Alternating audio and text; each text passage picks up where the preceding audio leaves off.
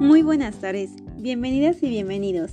El tema de este día es violencia psicológica en la pareja. Sin duda, es un tema de mucho interés que no debemos dejar a un lado. Al contrario, debemos seguir hablando del mismo para estar bien informados y poder informar a otros. Cabe mencionar que la siguiente información fue extraída de la Fiscalía General de la República. Bueno, empezamos. La Ley General de Acceso de las Mujeres a una vida libre de violencia define la violencia psicológica como cualquier acto u omisión que dañe la estabilidad psicológica como negligencia, abandono, descuido reiterado, celotipia, insultos, humillaciones, devaluación, marginación, indiferencia, infidelidad, comparaciones destructivas, rechazo, restricción a la autodeterminación y amenazas, las cuales conllevan a la víctima a la depresión, el aislamiento, a la devaluación de su autoestima e incluso al suicidio. En México, de acuerdo con la encuesta nacional sobre la dinámica de las relaciones en los hogares en 2011, establece que 63 de cada 100 mujeres ha sufrido algún tipo de violencia. 9 de cada 10 mexicanas de 12 a 19 años han sido agredidas durante el noviazgo. El tipo de violencia que más se presenta es la violencia emocional o psicológica, la cual representa la prevalencia más alta, con un 44.3%. ¿Ustedes conocen cuáles son las modalidades de la violencia emocional o psicológica? Bueno, aquí las vamos a mencionar.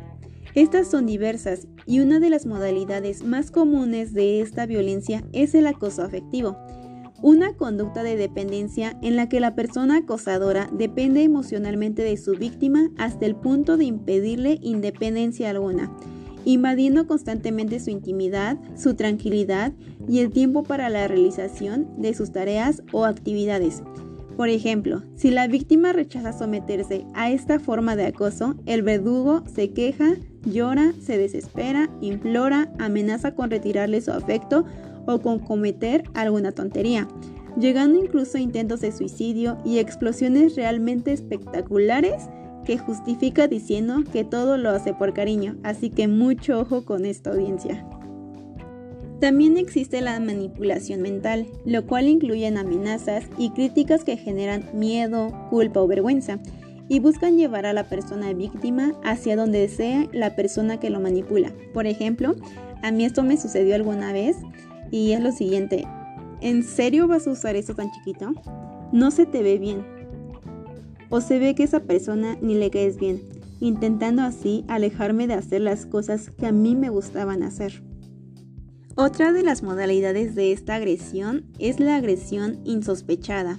La persona agresora disfraza de atención, de buenas intenciones y de buenos deseos el control de la autonomía y la libertad de la persona lo que genera que la persona protegida no pueda crecer e independizarse. Por ejemplo, ¿a qué vas si aquí le estamos pasando bien y allí está aburrido? Si te quedas, me porto bien. ¿Lo han escuchado?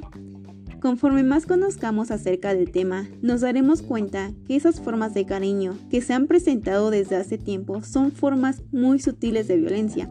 Entonces es importante empezar a identificarlas y poner un límite a estas situaciones tan comunes. ¿Cuáles son las repercusiones de la violencia psicológica?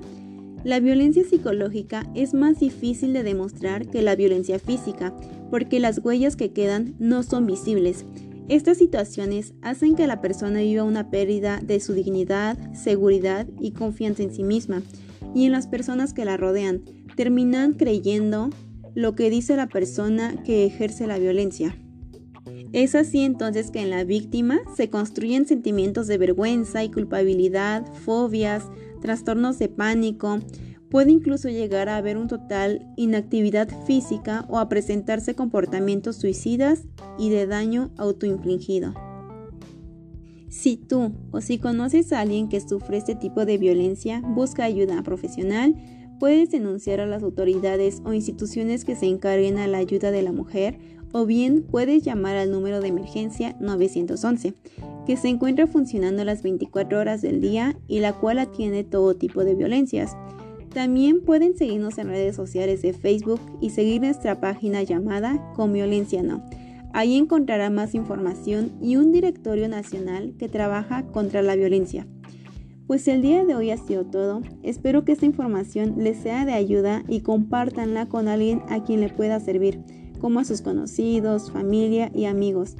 No se olviden de seguirnos y que tengan un muy buen día.